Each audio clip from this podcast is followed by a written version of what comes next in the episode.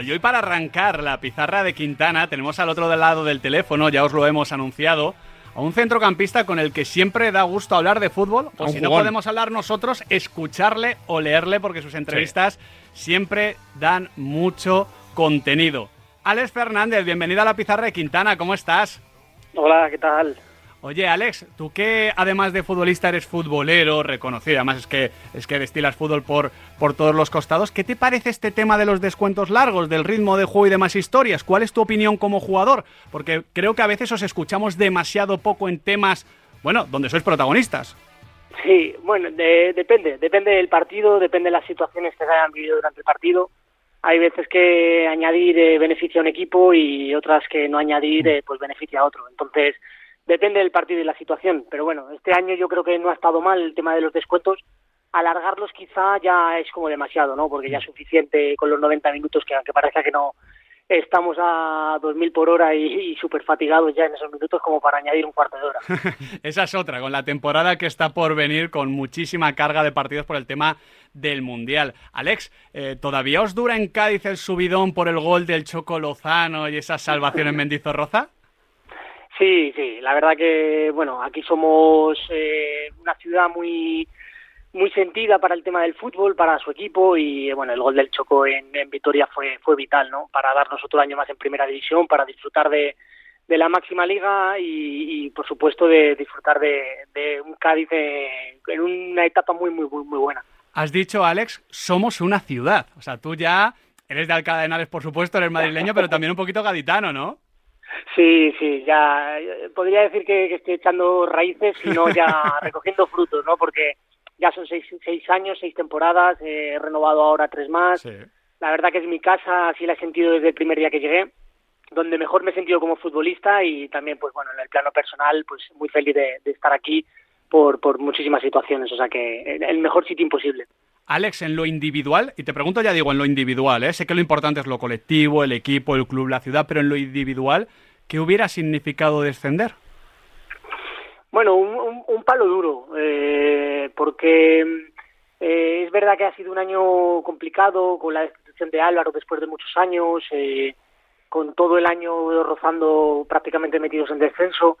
Al final ha costado muchísimo llegar a Primera División, asentarnos. El primer año fue muy bueno en Primera habría sido un paso atrás, no individual, porque bueno, al final el fútbol es colectivo, pero sí es verdad que después de tanta lucha y tanto sacrificio que yo en lo personal, como has preguntado individual, he tenido para llegar a primera con el Cádiz, pues habría sido una noticia tan tan triste y por supuesto pues eh, habría habría supuesto pues pues muchas muchos problemas en todo en todos los sentidos claro Luego te vamos a preguntar, evidentemente, por, por Álvaro, pero te quiero preguntar por, por un partido concreto, evidente. Te han hecho esta pregunta mil veces, pero quiero saber un poquito tu, tu opinión por el partido ante el Real Madrid, ¿no? Porque yo recuerdo escuchar a tu hermano cuando acabó y dijo que, que sí, que la foto del sorteo, que es muy bonita, que sí, que la colgaréis en, en la pared, pero que él lo había pasado muy mal, que había sido uno de los peores partidos de su carrera, de los más complicados, y, y le veías la cara y se le veía jodido. O sea, que no era, evidentemente no era, no era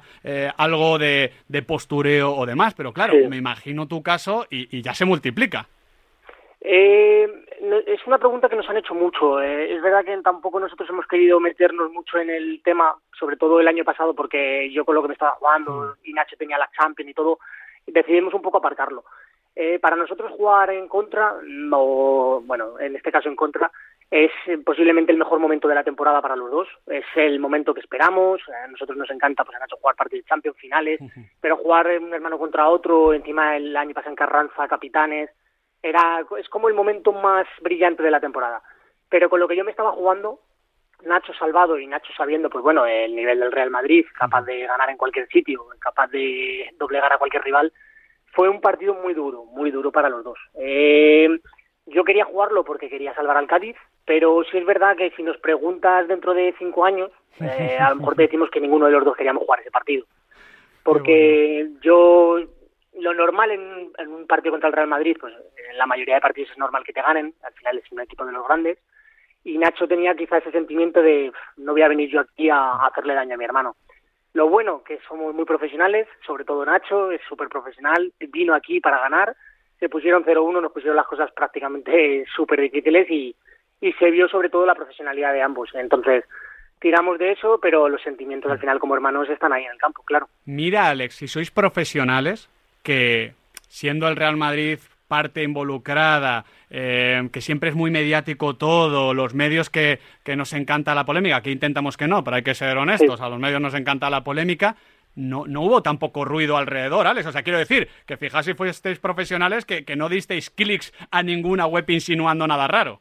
No, jamás, jamás. Es decir, yo, yo tenía clarísimo que si, si Nacho podía meterme dos goles ese día los iba a meter. O sea, lo primero es lo primero, somos profesionales, nos debemos a nuestros equipos yo tengo un sentimiento por el Cádiz de, amor, igual que lo tiene por el Real Madrid, y cada uno defendía sus intereses. Evidentemente somos hermanos, eh, pero cada uno defiende lo suyo y vive por y para su club, y creo que lo demostramos. Eh, evidentemente, como te he dicho, eh, era muy duro el partido, había unos sentimientos encontrados muy difíciles, pero igual que si Nacho hubiese podido meter dos y yo hubiese podido meter tres, los hubiese metido. si fuese la situación al revés, que no creo que el Real Madrid esté en peligro de descenso, pero sí pues en una posible eliminación de una copa o que es donde nos podemos cruzar, pues yo evidentemente voy a tirar para casa. Luego le daré un abrazo, le diré que le quiero muchísimo, como él hizo, porque él luego después del partido no fue un buen resultado para nosotros y estuvo conmigo pues eh, consolándome, hablando de, de, ayudándome en todo lo que podía, como un buen hermano, claro que sí. Qué bonito es darle, Nahuel, normalidad al fútbol. Sí, es que... Así de claro. Es así, es así. Eh, al final hay que ser profesional y, bueno, hemos hablado de, tu hermano de sangre, Alex. Yo quiero hablar de tu padre futbolístico, ¿no? Eh, lo has mencionado antes de, pasada, eh, pero así definiste a Álvaro Cervera el, día que se, oficializó que, salía del Cádiz. Yo te quería preguntar sobre en qué momento tú te diste cuenta de que Álvaro Cervera iba a ser un técnico que, que iba a marcar tu carrera como lo ha marcado al final. Pues fue la primera temporada, la primera. Yo llego es verdad que tengo dificultades para entrar un poco en la idea de fútbol que él tiene, porque yo venía de otra cosa totalmente distinta. Y con el paso de las jornadas yo voy entendiéndole perfectamente y él me ve como ese jugador detrás del punta, delante de mediocentros con mucha libertad. Eh, y me daba... Mm, es mi padre futbolístico porque entendió perfectamente lo que yo necesitaba para el equipo y lo que el equipo necesitaba de mí. Él me lo supo hacer ver, supo lo que podía dar a un equipo, lo que podía sacar de mí y la verdad que mi nivel máximo ha sido con él. Eh, no tengo más que palabras de cariño, agradecimiento, tristeza porque haya salido del club de su vida y, la verdad que eh, guardo con él una buena relación. Para mí es el entrenador más influyente en mi, en mi carrera, perdón, y, y bueno, ojalá nuestras, nuestros caminos se vuelvan a cruzar. Nada me encantaría más. Pues sería muy bonito, desde luego. Ya hablamos con Álvaro Cervera aquí al final de, la pasada temporada y la verdad es que es un tipo encantador. Con Cervera, además, recuerdo, creo que fue en El País, una entrevista donde dijiste, Alex, que al final dominabais el ABC a la perfección y que no era necesario para más porque preferíais, digamos, eh, mejorar y reforzar ese ABC que os hacía muy competitivos. Mi sensación es que con Cervera esos primeros meses se comienza a debilitar y que con Sergio recuperáis esa fortaleza del ABC, pero que también añadáis, añadéis un, un, registro más, ¿no? Sobre todo con pelota, un equipo un poquito más vertical, cargando el área con más jugadores, un poquito más ofensivo.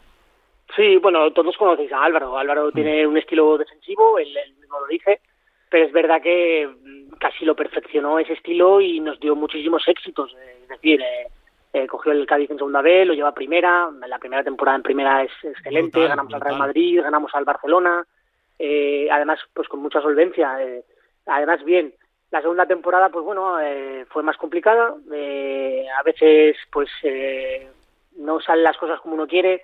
El equipo estaba con Álvaro. Álvaro, yo creo que tiene un gran recuerdo de, todo lo que tiene aquí, toda la gente que le quiere y todo lo que ha conseguido. Y es una leyenda, ¿no? del carismo.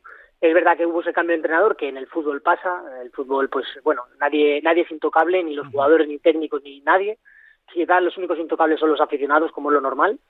Y con Sergio, pues bueno, el, trabajo de Sergio ha sido excelente, ¿no? Vino, eh, yo creo que analizó muy bien en lo que estábamos fallando, lo que necesitábamos mejorar, perfeccionó esa mm, defensa que siempre habíamos tenido con Álvaro y bueno, nos incluyó un poquito más de balón para ser más protagonistas y, la verdad que salió súper bien, ¿no? Porque vino para salvar el equipo y lo salvó.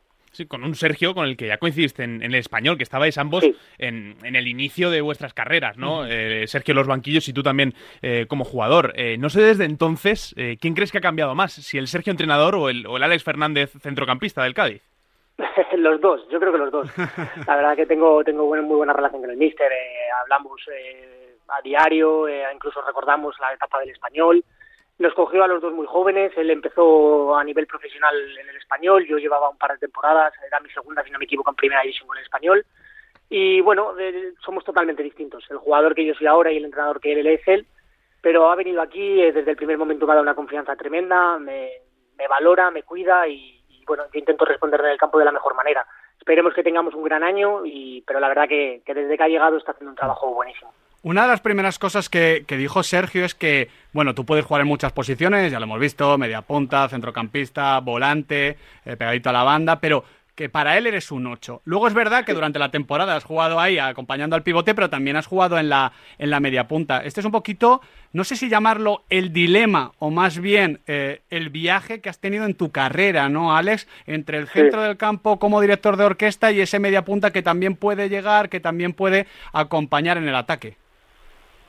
Mm, es lo que tú dices, siempre ha sido ese dilema. Depende, yo creo que un poco el entrenador, el esquema del juego. Mm. Eh, yo me adapto a, la situación que Pero ¿crees, Alex, que, te ha ayudado esa posibilidad o que o hubieses preferido, oye, continuidad en el 8, que era donde parecía al comienzo de tu carrera que ibas a hacer toda tu trayectoria? Mm, la verdad que me, me, me, resulta más cómodo tener, tener más posiciones. Me resulta más cómodo porque al final los entrenadores van cambiando, varían la, táctica, varían los sistemas y al final tener varias posiciones y poder hacerlo bien en varias posiciones te da más posibilidades. Con Álvaro hice la mejor eh, temporada de mi carrera, que fue el ascenso, que metí 13 goles de media punta y la verdad que me sentía en la gloria en esa posición. Ahora que ha venido Sergio, que quizá tenemos más balón y en media punta lo tienen un poquito más difícil para recibir porque por la forma que tenemos de jugar me, gusta jugar un poquito más atrasado y, ver el fútbol de cara. Depende un poco de la situación. Yo lo que te he dicho, estoy preparado para, para esas dos posiciones y, y creo que puedo hacerlas bien en las dos. Además, tú lo has dicho antes, Alex, al final tú tu camino hacia la élite no es lineal. Al principio eh, te cuesta coger esos minutos en, primera división, eh, vuelves a segunda, estás con el Cádiz. Eh, digamos que estás disfrutando mucho cada temporada y cada experiencia que vives en la élite porque aunque tú sales de la cantera del Real Madrid y la cantera del Real Madrid muchas veces lo decís vosotros mismos, es un poquito una burbuja, tú has sabido y has, bueno, visto en tu propia piel lo difícil que es ganarte un puesto en Primera División, que hay muy pocos futbolistas al final que juegan cada domingo. Es difícil, es difícil. Al final mi carrera ha sido, sobre todo al principio fue un poquito más irregular, no encontraba mi sitio. Fue sobre todo llegar aquí a, Cádiz, donde he encontrado estabilidad, eh, donde me he sentido en casa y me han dado también la, la, tranquilidad y la confianza para poder trabajar bien y sacar mi fútbol. Creo que es aquí donde he destacado, donde soy un jugador importante en un club tan grande como el Cádiz y eso bueno eso también viene de todo de todos los años malos no vas aprendiendo vas mejorando de diferentes situaciones y, te hace ser mejor jugador. Que Alex qué es esa, esa estabilidad que, que, a veces parece que es eh, como un concepto muy manido pero no sé si es una estabilidad más a nivel de juego o estabilidad emocional en lo que es tu vida en lo personal en tu proceso de, maduración como futbolista más como futbolista o, o fuera del campo una mezcla de los dos no sé cómo lo definirías. En todos en todos los ámbitos. Yo creo que todo todo suma. Es decir si tienes una estabilidad personal vas a estar tranquilo para poder trabajar. Eh, yo he aprendido un poco de todo, ¿no? De, he tenido momentos muy complicados en lo, personal, en lo profesional, y al final todo va sumando, pero, pero la verdad que, que me alegro de llegar en el momento en el que estoy, de estar aquí en Cádiz, de haber renovado aquí, porque ahora en lo personal y en lo profesional estoy muy bien, estoy muy feliz y creo que puedo hacer una grandísima temporada. Entonces, eh, bienvenido todo lo malo que ha pasado, porque de eso aprendes, pero preparado con una mochilita con todo lo bueno para, para hacer una gran temporada. Desde luego que tiene que ser así. De hecho, eh, a ti te han pasado muchas cosas buenas en la carrera, en tu carrera, evidentemente. Te quiero preguntar por, por ese inicio, ese ascenso a segunda división con un equipo, bueno, eh, simplemente pensar en que en ese equipo estás tú, pero estás tu hermano, está Dani Carvajal, Lucas Vázquez, Morata, José, Lugesé, Denis, Mascarel, Mosquera, Oscar Plano, jugadores que han hecho y que están haciendo larga carrera en primera división. Imagino que habla del nivel futbolístico, pero también sobreentiendo que ese momento de, oye, ya eh, llegando, acercándote a la élite con tu hermano, con tus amigos, tiene que ser una época súper, súper bonita de, de, haber vivido, ¿no? Porque quizás luego ya la competición, cuando llegas a primera, todo se, se pone un poquito más áspero y más crudo y hay un poquito de presión, pero en ese momento, aunque hubiese presión, tenía que ser una experiencia maravillosa estar rodeado de amigos y jugando un fútbol fantástico. Eh, la has definido a la percepción. Éramos un grupo de amigos eh, jugando al fútbol, lo que más nos gustaba, en el mejor club del mundo, si no de los mejores. Eh, nos juntamos chicos muy jóvenes, una generación brutal de futbolistas, y disfrutábamos muchísimo. Mira, yo siempre lo cuento por aquí, por Cádiz, porque la gente la gente me pregunta, ¿no? Aquí en Cádiz ese, ese grupo nos llaman los inmortales. Nos, definieron el entrenador de entonces. Toril. cuando no, no, no eh, eh, el entrenador del Cádiz que con el que nos cruzamos ah, en vale, vale, sí, sí, sí, sí. Nos, nos puso el nombre de los inmortales y que creo que era José González, si no me equivoco. Y nos dijo, eh, bueno, me acuerdo que veníamos aquí a Cádiz y la verdad nosotros jugamos un playoff de ascenso a segunda división y no, no veías en el ambiente presión, no veías nerviosismo, no veías lo que sueles vivir en este tipo de partidos. Al final sabíamos que la mayoría habíamos debutado en primera división con, pues, de la mano de Mourinho en este caso, eh, habíamos jugado en estadios de primera, veníamos a un estadio como el Cádiz, que es muy importante, una gran afición, pero veníamos como muy tranquilos y eso lo daba también un poco la seguridad que tenías en el compañero de al lado, la familia que habíamos construido y se vio un poco reflejado en el campo. Ya más allá del talento era también la, la conexión que teníamos como personas y como, como amigos. Y eh, bueno, la relación sigue a día de hoy con la mayoría, o sea que era una generación de oro. De oro, la verdad. Qué envidia nos das, Alex, honestamente. yo no, capaz haya muchos años. eh, yo para, para terminar, Alex, eh, te iba a proponer un cuestionario muy futbolero. Sí, eh, diferente, ¿eh? Rapidito, pero diferente. No, el típico de jala no Mbappé, eso ya te lo harán en otro sitio. no, pero... ya ha pasado, ¿no? pero mira, hilando con el Castilla, no sé si tienes identificado un compañero en el Castilla de esa época que no haya podido sacar todo su potencial en la élite, por ejemplo. Eh, Jorge Casado. Hombre. Sí, sí, creo que creo que podría estar perfectamente jugando a, más alto nivel, está en el Rayo Majadahonda, así que está haciendo las cosas muy bien. Sí, sí. Pero vamos, tenía talento de sobra y lo tiene para, para seguir escalando, por supuesto. ¿Era uno de los capisales o lo termina siendo, no? Eh, Jorge, la temporada que desciende el Castilla es el capitán. Eso es. Sí, porque hacemos la, un poco esa criba que se va mm. todo el mundo y Jorge decide quedarse y él es el capitán, sí, junto con Lucas, si no me equivoco. De los compañeros, te, hablamos, hemos hablado de compañeros, mm. jugadores con los que no has compartido equipo, eh, te tiro por ahí ahora, un jugador con el que no has jugado, pero tú crees que te entenderías bien ahí en el centro del campo. Con Rakitic. Oh, mira. Me encanta. Ah, me encanta, me encanta. La verdad, eh, la gente diría algo de Madrid o Barcelona, ¿no? Yo eh, uno de los jugadores que más me impresionó en su momento jugando con el español fue Rakitic y mm. me, hubiese gustado mucho jugar con él, muchísimo. Alguna cosita en común tenéis, ¿no?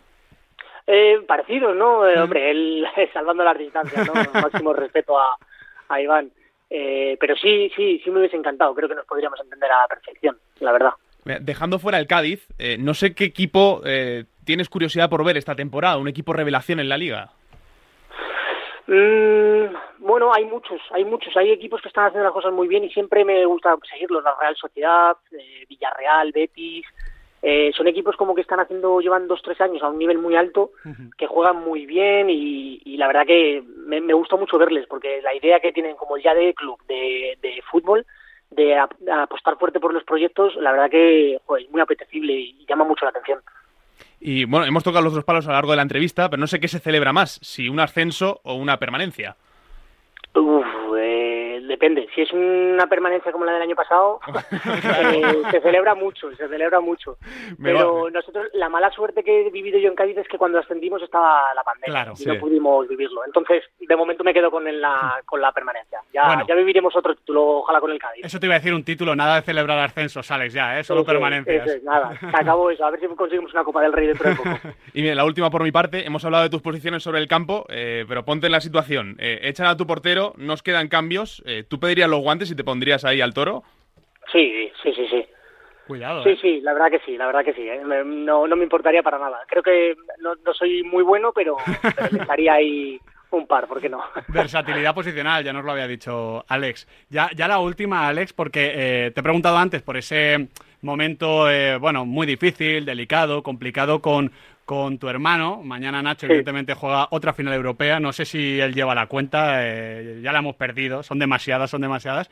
Pero imagino que ya directamente tú, tú como hermano y como excompañero, cuando eh, ves que, Nacho recibe un elogio como el de Chiellini, el italiano dijo que que mucha gente al principio creía que no era un gran defensa, pero que es espectacular y que como juega es fantástico. Imagino que, que, no sé si hinchas el pecho, porque yo creo que a Nacho ya esto ni le afecta, ¿no? Al final estará curtido en mil batallas. Pero oye, tú como hermano, cuando ves a, a Chiellini... Eh, reconocer lo que muchas veces reconocemos pero por lo bajini sobre Nacho Fernández es algo muy bonito. Sí, mira, conozco a Nacho y yo creo que no sé si estará escuchando, lo escuchará seguro porque no solemos eh, escuchar y ver las entrevistas del otro. Eh, sí, Chiellini, yo, que yo no lo he visto, eh, de verdad. Ha dicho eso, Nacho sé que le va a llenar de orgullo porque es un gran fan de Chiellini. para que te hagas una idea, Alex, eh, le están preguntando por si el Madrid tenía la mejor defensa y dice, sí, claro, Militao, Alaba, Rudiger, y dice, ¿y Nacho? ¿Y Nacho? Porque la gente no se acuerda de Nacho al principio tal, pero es un defensa fantástico y a mí me encanta cuando juega. Dijo eso literalmente. Pues mira, es una leyenda del fútbol y Nacho estará emocionado, seguro que Chiellini se haya acordado de él, por supuesto. Para mí, yo siempre desde pequeño lo he vivido con él, eh, siempre ha tenido algo especial, lo ha tenido desde el Castilla, sobre todo que es un poco más nivel profesional.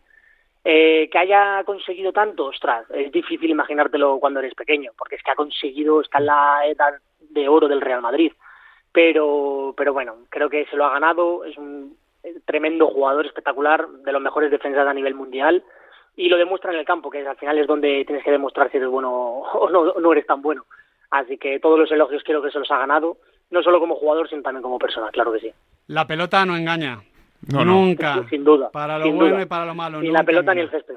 Exactamente, y ahí está, Nacho jugando mañana una nueva Supercopa de Europa y Alex Fernández otra temporada en Primera División. Alex, muchísima suerte y un fuerte abrazo a toda la familia cadista.